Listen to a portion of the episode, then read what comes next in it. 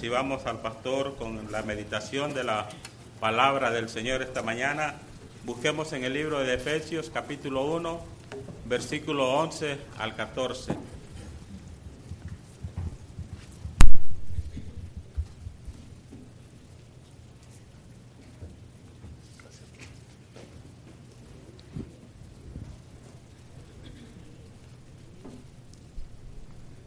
Muy buenos días hermanos. Como ven, está todo decorado, ya listo para la escuela vacacional de verano que empieza mañana. Ah, y es una bonita oportunidad para compartir el Evangelio. Ah, y es un ah, tiempo lindo para los niños, para jugar, para estar en compañerismo con el uno con el otro, pero también da la aplicación la, predicación de la palabra, donde van aprendiendo versículos y van aprendiendo verdades acerca de la grandeza de Dios, que es bastante importante aprender esa, ese aspecto de Dios, que Dios es grande. Ah, y pues ah, tiene un, tema de desierto. Yo la verdad los desiertos me, ya me traen como sed, ¿no? Lo, miro así y ya como que me da ganas de, tomarme algo, ¿no? Ah, pero Ah, y justo esta semana hará un calorón, ah, entonces va a ser bastante fuerte. Esté por favor orando por los voluntarios, uh, esté orando por favor por los, los, niños que van a estar viniendo, que pueda ser una semana para la honra y la gloria de Dios. Estamos en Efesios capítulo 1 y estaremos leyendo otra vez los versículos del 11 hasta el 14. Si podéis poneros de pie y leeremos a estos versículos. Dice la palabra del Señor. En Él, asimismo, tuvimos herencia, habiendo sido predestinados conforme al propósito del que hace todas las cosas según el designio de su voluntad, a fin de que seamos para alabanza de su gloria. Nosotros los que primeramente esperamos en Cristo.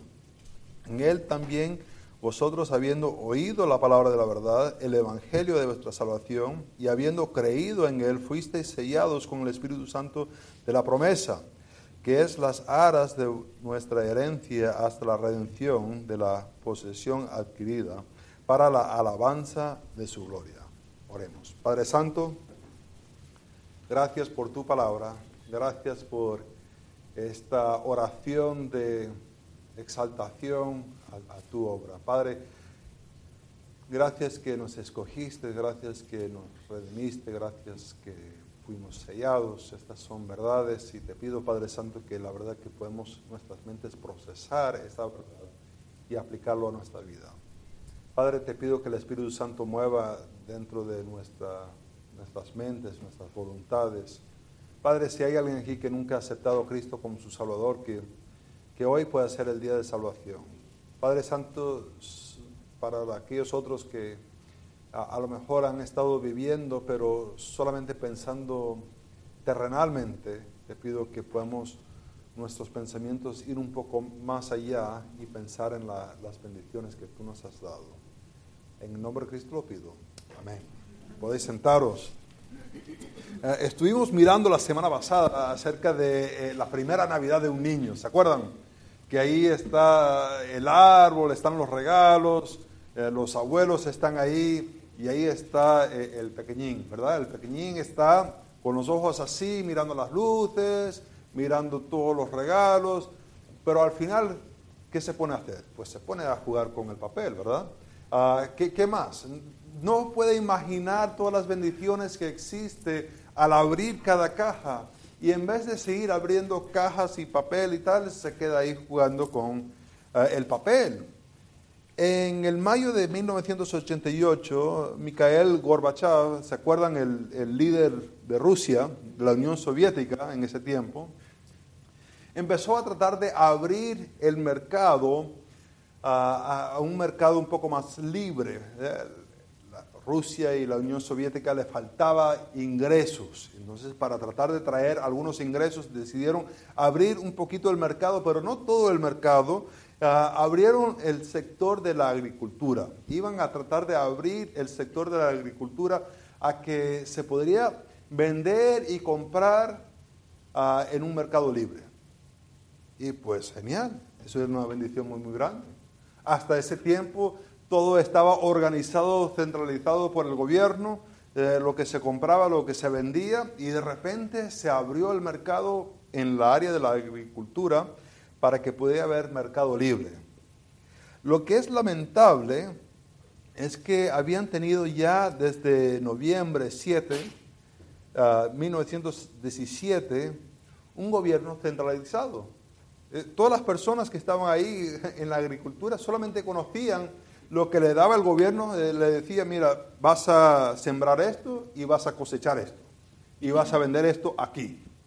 Y de repente se abrió el mercado y el gobierno no le estaba diciendo a dónde iban a vender, no le decía qué iban a vender, qué iban a sembrar. Ellos podían tener el mercado libre para hacer lo que ellos quisieran. Y ese año y los cinco años después tuvieron un bajón muy, muy grande en la agricultura. Habían recibido una bendición muy, muy grande de parte del gobierno, pero no sabían qué hacer con ello. No sabían qué sembrar. No, no sabían qué es lo que quería el consumidor. No sabían dónde venderlo. Y aunque tenían esta habilidad de vender, de sembrar y cosechar y vender lo que quisieran, no sabían qué hacer con tanta bendición. E, es lo que pasa muchas veces con nosotros, con las verdades que presenta aquí en la palabra de Dios. Que hay unas verdades muy, muy grandes, pero no entendemos esas verdades y pues nos quedamos solamente pensando en lo terrenal. Y, en vez de, de, vivir una vida espiritual buscando a Dios, nos conformamos con solamente pensar en cosas terrenales. Y, tenemos una satisfacción en solamente cosas terrenales porque no entendemos las verdades que nos ha explicado aquí Pablo en esta carta. Ahora, vimos la semana pasada que ah, debemos adorar a Dios porque tenemos una esperanza en Cristo y fuimos sellados ah, por su Espíritu. Y vimos que tenemos una verdadera esperanza en Cristo. Esta verdadera esperanza en Cristo lo vivimos en el versículo 11 y 12 que eh, en Él, asimismo, tuvimos herencia. Fuimos hecho herencia de Dios. Y esto es muy importante cuando lo vamos a ver en los dos versículos que vamos a ver ahora. Fuimos hecho su herencia. No es que nosotros tenemos una herencia, hay otros pasajes que, que explican eso, que es una verdad. En esto, Él está adorando a Dios porque Dios ha decidido que nosotros fuésemos herencia de Él que al llegar y, conectarlo con la doctrina de que el Espíritu Santo nos ha sellado, desarrolla la, doctrina de la seguridad de salvación del creyente. Nuestra salvación no depende de nosotros, sino que somos herencia de Dios. ¿Quién, quién, pierde su herencia? Nadie pierde.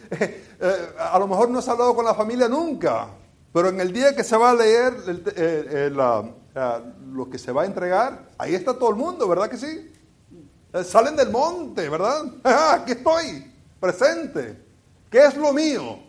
Y ahí lo agarran. Pablo explica que somos herencia de Dios. Fuimos redimidos por Cristo y Dios no pierde su herencia. Lo que es de Él, Él no lo pierde. Dice, ¿dónde se me fue Carlitos? Ah, madre mía, se me perdió Carlitos. No. Los que Él ha escogido, Él los tiene porque son herencia de Él. Somos redimidos por Cristo. Nuestra esperanza es, es, en un acontecimiento pasado, pero ese acontecimiento pasado tiene un enfoque en el presente que se desarrolla en el futuro. Y esto es bastante importante porque aquellas personas que dicen que son salvos deberían tener un testimonio que en un momento determinado reconocí que era un pecador y puse mi fe en Jesucristo y eso me afecta a actuar de tal manera hoy. No es que sigo viviendo como vivía antes, sino que un acontecimiento en el pasado causa que yo viva diferente hoy a la luz de algo en el futuro. Estoy esperando esa realidad que se cumple en Cristo en el, cielo, ya cuando esté en la presencia de Dios. Muchos cristianos lamentablemente dicen, yo creí, pero no se ve ningún cambio hoy. No, no le afecta para nada. siguen viviendo como el mundo. Y, si pones el mundo y pones la persona y sus deseos, dices, ¿qué diferencia hay? Como que esa esperanza no cambió nada. Pero lo que nos presenta aquí Pablo es que eh, nuestra esperanza que tenemos en Cristo fue en el tiempo pasado, pero afecta el presente a la luz del futuro. Ahora, lo que vamos a estar mirando hoy es que fuimos sellados por el Espíritu Santo. Esto está en los versículos 13 y 14. Ah, estos versículos vemos que tenemos esta esperanza en Cristo y, se basan al hecho de que tenemos esperanza en Cristo.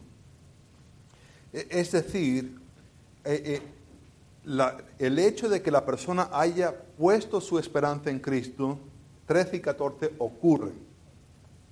No es que 13 y 14 están aislados de la esperanza que se encuentra en Cristo, sino que esperamos en Cristo y esto se hace una realidad. ¿Qué es la realidad? Pues vemos acá que somos sellados por el Espíritu Santo. Eh, eh, hay esta esperanza en Cristo y la persona está sellado por el Espíritu Santo. Dice en el versículo 13, en Él, es decir, Cristo, el que estamos esperando en Él, en Cristo, en Él también vosotros, habiendo oído la palabra de la verdad y el evangelio de vuestra salvación y habiendo creído, en Él fuisteis sellados con el Espíritu Santo de la promesa. Ah, este eh, en Él ah, nos dice en qué está puesto nuestra fe. Está eh, en la persona de Cristo. No estamos creyendo en una fuerza que existe por allá, como si fuera guerras de la galaxia, una fuerza que puede maniobrar las cosas. No estamos creyendo en, el hombre que está allá, el, abuelillo que está listo para darte ah, caramelos y tal. Nuestra fe está puesto en, en Cristo, en Él. Y esto en Él trae, como dice, dos cosas. Estamos en Él a base de dos participios. Los participios son, ah, tienen la forma de ser verbal, que, son como verbos, pero ah, su función es de describir uh, el sujeto. Es decir, cualifican, son como adjetivos del sujeto. ¿Qué es lo que le describe estos dos participios? Porque encontramos dos participios. El primer participio es habiendo oído. ¿Qué es lo que explica esto? Nos dice que primeramente estas personas han escuchado, han prestado atención a algo. Y, no prestado atención como, uno escucha la radio, y, sino que han comprendido una información, escucharon algo de, manera tal que pudieron comprender. No sé si han a veces ah, compartido el Evangelio con alguien y al compartir el Evangelio tú ves que, como que no lo entienden para nada. Y, se lo explica de diferentes maneras, se lo viene de un lado, se le viene de otro lado.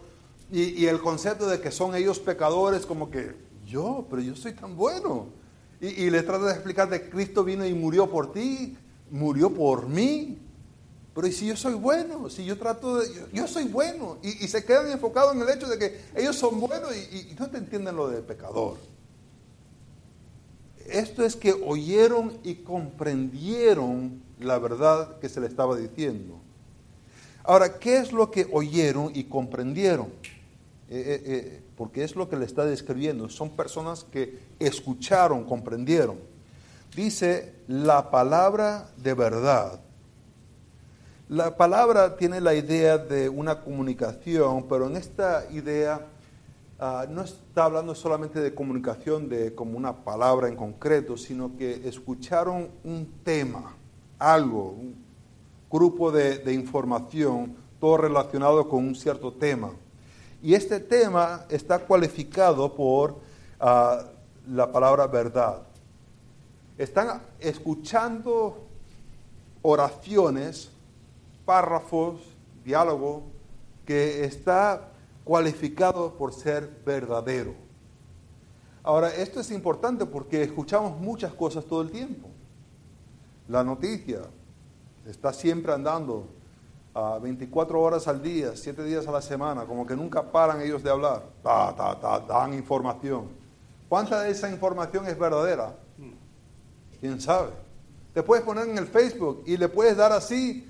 ¿Y, y, cuándo para? Nunca para. Sigue, sigue, sigue, sigue. Información, información, información. ¿Cuánto será verdadero? Pues ahí ves la foto de una persona sonriendo. Pero al quitarse la cámara, ¿cómo están? Triste. Pues parece ahí que, que están muy contentos, pero no. Aquí es una palabra, un tema que es verdadero, que concuerda con con los acontecimientos, es lo que es verdad. Y dice, esta palabra de verdad es el evangelio de vuestra salvación. La palabra evangelio tiene que ver con buenas noticias, con una proclamación de buenas noticias. E, el escuchar algo que es bien para la persona. E, específicamente dice ah, el evangelio de la salvación. Salvación tiene la idea de liberar a alguien o preservar a alguien. Ah, liberar a alguien, por ejemplo, si alguien estaba preso, viene la persona y lo, libera. Pero preservar es la persona está en una situación bastante difícil y le da una protección alrededor de esa persona para que ah, pase a través de esa situación. E, esta palabra tiene esos ámbitos, esas, ideas de que preserva a la persona y, lo trae en, seguridad hasta, hasta su destino. Dice el Evangelio de la Salvación. Ahora, ¿qué es las buenas noticias de salvación?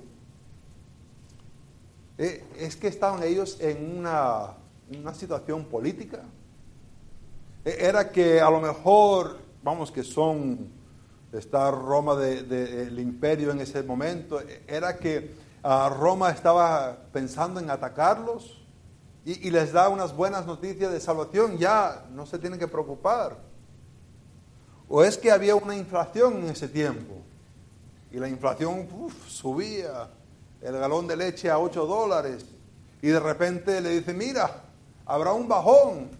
Ah, mira qué felicidad. ¿De qué se trata estas buenas noticias de salvación? E, e, es, importante preguntarlo y considerarlo. ¿En, ¿En, qué manera son buenas noticias de salvación? ¿Salvación de qué?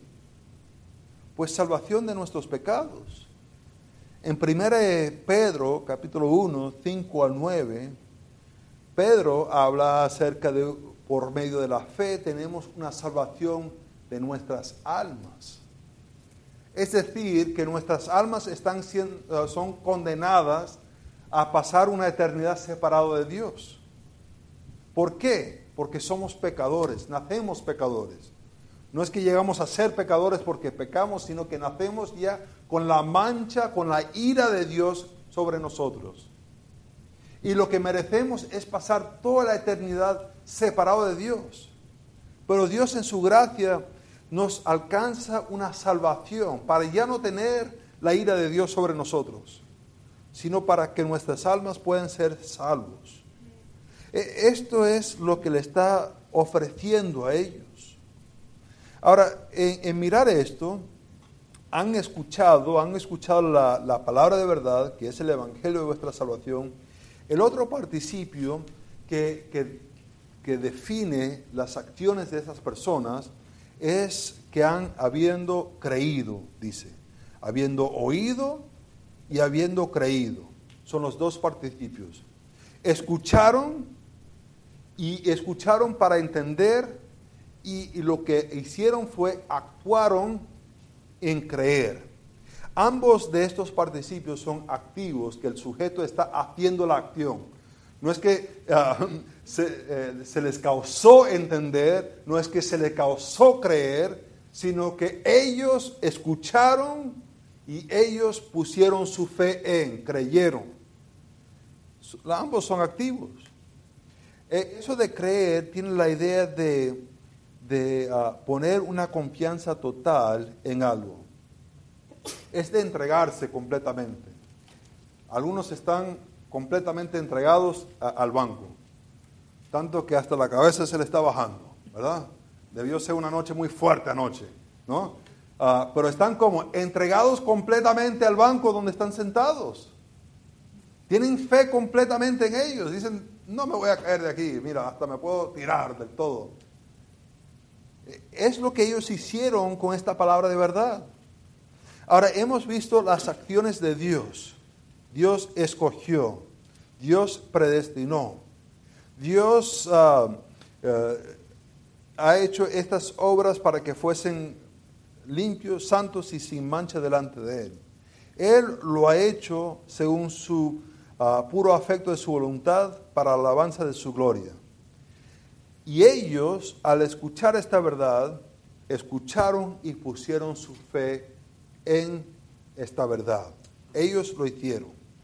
Ahora, déjame, no quiero entrar en esto para argumentar, excepto de que existe estos dos participios describen la acción que tiene que hacer la persona. Ah, tienen que escuchar. Las personas se pueden salvar sin escuchar, pues no sé de un ejemplo donde ocurre. Ah, por, por cómo viene la fe, por el escuchar. ¿Y cómo van a escuchar si no hay un predicador? Hay que enviar al predicador para que pueda predicar y se puede escuchar para que puedan poner su fe. Es la manera que ocurre. Eh, ¿Pudo haber Dios hecho de otra manera? Pues claro que sí, Dios es soberano, omnipotente, Él lo puede hacer de otras maneras. Pero decidió esta manera de que las personas escuchasen la verdad y pusiesen su fe en lo que han escuchado.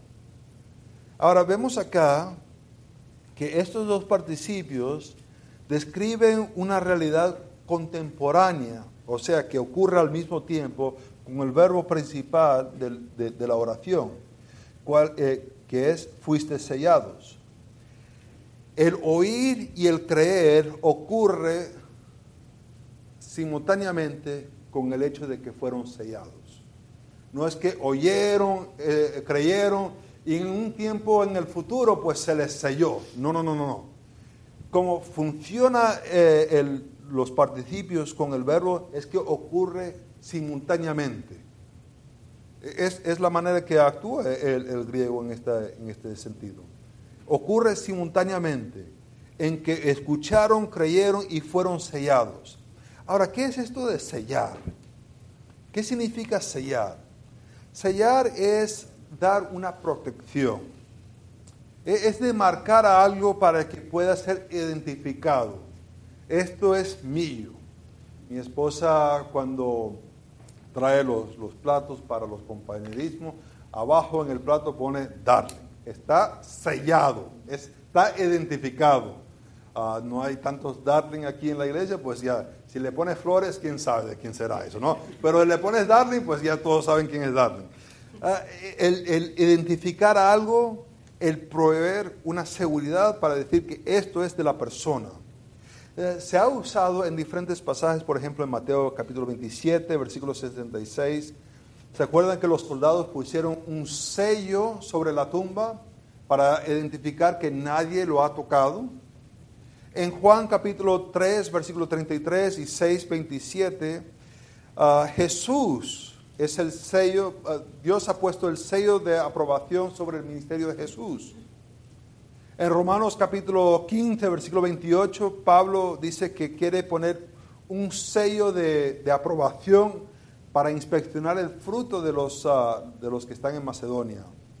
E, esto de sellar tiene la idea de inspeccionar, de asegurar que está bien. Aquí está usando como para identificar a la persona para identificarlo. Están siendo sellados. Ahora, ¿por quién están siendo sellados? Dice, por el Espíritu Santo. Santo lo distingue entre otros espíritus, pero es un espíritu. Ahora, ¿qué podemos contextualmente decir de este espíritu? Ah, ¿Qué se le puede decir? Podríamos mirar todas las escrituras y desarrollar una doctrina, pero lo que vemos acá, ¿qué se le puede decir de este espíritu? Pues contextualmente Pablo dice que este espíritu sea a todos los que han creído. Contextualmente tiene que estar en cada sitio del mundo y en cada, en cada tiempo del mundo para poder hacer este ministerio. ¿Verdad que sí? Porque hay personas alrededor del mundo que están creyendo. Aún hoy hay personas que están creyendo. Y este espíritu dice que lo sella y lo va sellando. Entonces, este espíritu tiene que ser ah, omnipresente, estar en todos sitios, omnipotente, tener todo el poder para hacer esto. Pero parece que es diferente de Dios Padre y Dios Jesucristo. Ha mencionado ahora en esta bendición la Trinidad, la obra del Padre en escoger, la obra de Cristo en redimir y la obra del Espíritu Santo en sellar. Es el Espíritu Santo que está en todos sitios y conoce, conoce la diferencia en una persona diciendo palabras y una persona que está creyendo. Entonces también es omnisciente, conoce todas las intenciones de, los corazones. Me, dijo una persona que ah, estaba predicando el Evangelio y quería un, musulmán, quería que el musulmán fuera creyente. Y el musulmán no, no hablaba muy bien el inglés y, le hizo pasar adelante este evangelista y le dice, repite después de mí. Y le está diciendo las palabras en inglés que el musulmán ni siquiera lo está entendiendo. Y lo, lo dice y después le da el micrófono y él pues así como lo, lo dice también. Y, y, básicamente le, dijo las palabras de una confesión de fe. Y le dice ahora, ahora eres salvo. Pues no, no entendió. Y por tanto no creyó. Pensó que el, mero hecho de confesar algunas palabras el predicador, y, si lo puedo confundir para que repita unas palabras, ahora es salvo. El Espíritu Santo sabe la diferencia entre una persona que está diciendo palabras y una persona que está creyendo. Entonces es omnisciente, es ah, omnipotente y está en la capacidad de distinguir las cosas. Piensa. Contextualmente vemos que es diferente del Dios Padre y eh, Dios Jesucristo y tiene esta habilidad de asegurar, de, sellar a la persona para identificarlo. Ahora, ¿es el sello un sello verdadero o es el sello el hecho de que da vida a un espíritu muerto? Eso podríamos argumentar y argumentar, argumentar. Es el hecho de que en verdad hay una marca dentro de la persona, en el alma de la persona, de que esto es el Espíritu Santo que ha marcado a esa persona, vamos, que no lo vemos ni tú y yo, pero Dios sí lo ve, o es el hecho de que el Espíritu da vida a un espíritu muerto dentro del alma de la persona. ¿Qué, qué cosa es que marca a la persona? Pues no, no, respuesta aquí, eso lo podemos argumentar hasta... El hecho de que Dios ve a la persona sellada, esa persona que es su herencia, versículo 11 su herencia está marcado. ¿Cómo lo va a perder? No lo puede perder. Ah, Cristo dice que sus ovejas Él no los pierde para nada. Pero eh, eh, la oveja sale corriendo, no importa. Cristo busca su oveja y lo trae de vuelta. Pero sale corriendo para aquel lado otra vez, no importa. Cristo siempre encuentra su oveja. Y es, somos, somos la herencia de, de Dios. Él no va a perder su herencia porque somos sellados por el Espíritu Santo. Pero yo me quito ese sello. ¿Cómo te vas a quitar el sello del Espíritu Santo? No se puede hacer. Ahora vemos acá que eh, hay solamente tres versículos donde ocurre este sello del Espíritu Santo.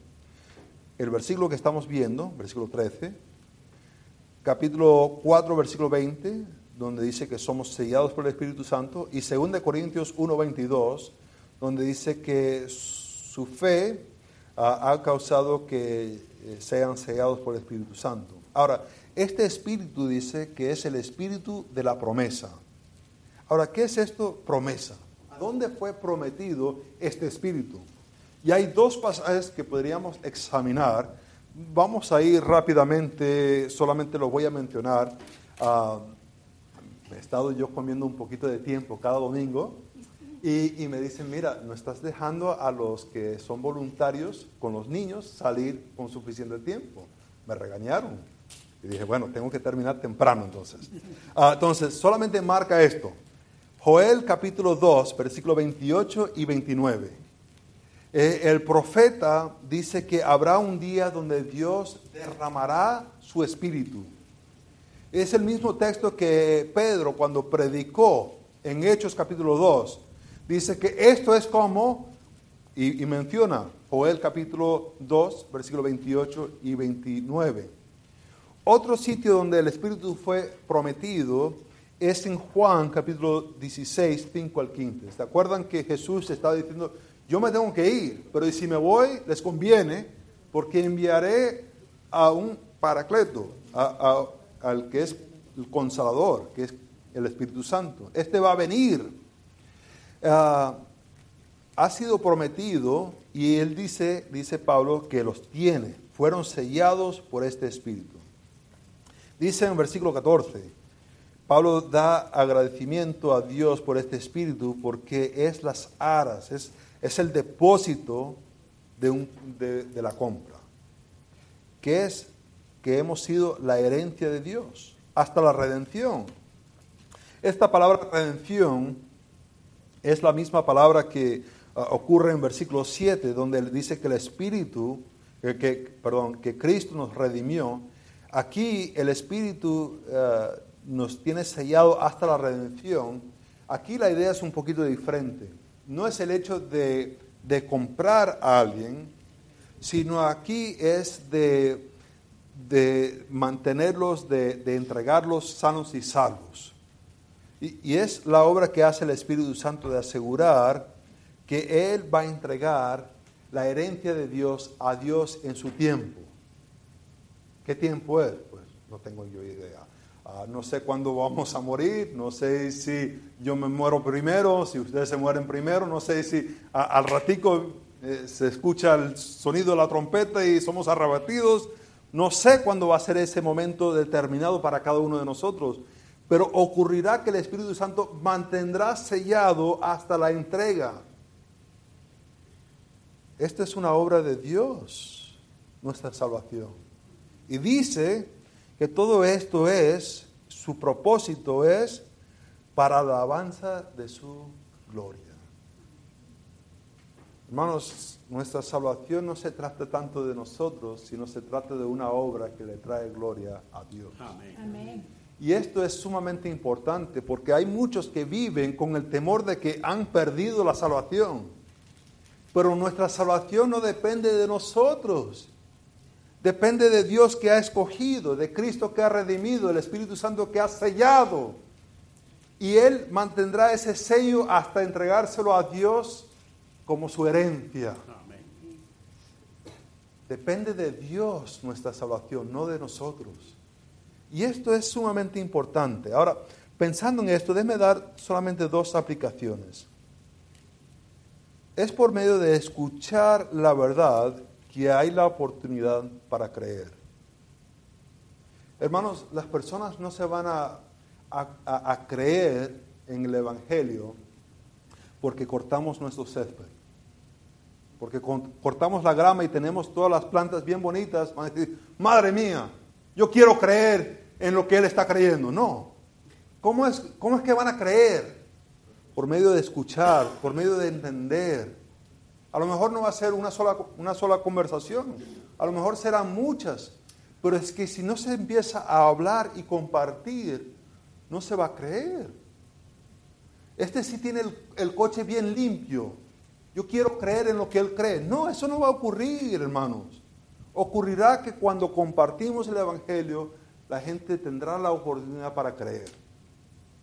La otra cosa que vemos acá es que nuestra salvación se trata de la gloria de Dios. Tenemos una aseguranza de nuestra salvación porque se trata de la gloria de Dios. Y esto nos ponemos a pensar que deberíamos vivir para su gloria. Hermanos, tomamos muchas decisiones a lo largo del día. Y lo que debería ser el filtro para qué hacemos y qué pensamos y qué decimos debe ser, ¿esto le traerá gloria a Dios o no? Tengo yo toda la libertad del mundo de ver ciertos programas en el televisor. Pero la pregunta es, ¿le traerá gloria a Dios pasar cuatro horas cada tarde mirando el televisor y después yéndome a dormir? ¿O habría otra actividad que podría hacer que le traería más gloria a Dios? ¿Me, explico? Hay muchos cristianos que no viven una vida que glorifica a Dios porque se conforman con vivir una buena vida en vez de vivir una vida que glorifica a Dios. Hermanos, vivamos, filtramos todo lo que hacemos hay, dos cosas que nos distraen de vivir una vida que glorifica a Dios. La primera cosa es las cosas nuevas. Ahora, cosas nuevas no son malas en sí mismas. Pero si vives para obtener cosas nuevas, a lo mejor te vas a distraer de una vida que glorifica a Dios. Si te despiertas en la mañana pensando quiero este nuevo vestido, quiero esta nueva camisa, quiero este nuevo coche, quiero este nuevo... Y siempre estás viviendo para esto nuevo y para aquello nuevo, no tendrás tiempo para pensar en cómo vas a glorificar a Dios ese día. La otra cosa que distrae mucho es el ahora. Lo nuevo y lo ahora. Muchos quieren cosas ahora. Esperar para el fin de semana, no, yo quiero ahora y se distraen para no vivir una vida que glorifica a Dios porque quieren ahora las cosas. Pasa con los predicadores, los, pastores. Ven un pastor que ha, obrado 30 años y dicen, yo quiero esa iglesia ahora. Hombre, pero han pasado 30 años ahí y, Dios le ha bendecido, pero y ahora estás empezando tú, a, ¿cómo vas a tener lo que Él ha hecho en 30 años? Algunos parejas jóvenes quieren ahora lo que sus padres están trabajando años para obtener. Quieren una casa idéntica a la que tienen sus padres. Hombre, pero tienen toda la vida ahí trabajando y han comprado esa casa. ¿Cómo vas a comprar tú una casa ya recién casado así? Hay muchos que distraen con el ahora en vez de esperar a Dios. ¿Se acuerdan de José? A lo mejor él ahora hubiera querido las bendiciones que Dios le había dado por sueño, ¿verdad que sí? Pero se tuvo que aguantar años con Faraón, años en cárcel, para que Dios le diese. Muchas veces nos distraemos con el ahora. Hermanos, cuando vemos esto, deberíamos agradecerle a Dios, adorar a Dios, porque tenemos esta esperanza en Cristo y fuimos sellados. ¿Se acuerdan de los ah, agricultores rusos? 1988. Tuvieron una bendición muy, muy grande. Tenían el mercado abierto para ellos hacer lo que quisieran. Podían ganarse un dineral porque podían vender a cualquier país del mundo. Pero no entendían bien el beneficio que tenían y, al final no cosecharon nada ese año, y los cinco años después. Hermanos, no vaya a ser que nosotros al no entender las bendiciones que Dios nos ha dado, vivamos solamente unas vidas buenas en vez de unas vidas que glorifiquen a Dios. Oremos. Padre Santo, gracias por tu palabra. Te pido que podamos vivir una vida que te glorifique a ti. Gracias que nuestra salvación no depende de nosotros, sino que nos escogiste, nos redimiste y nos sellaste para tu gloria. En el nombre de Cristo lo pido.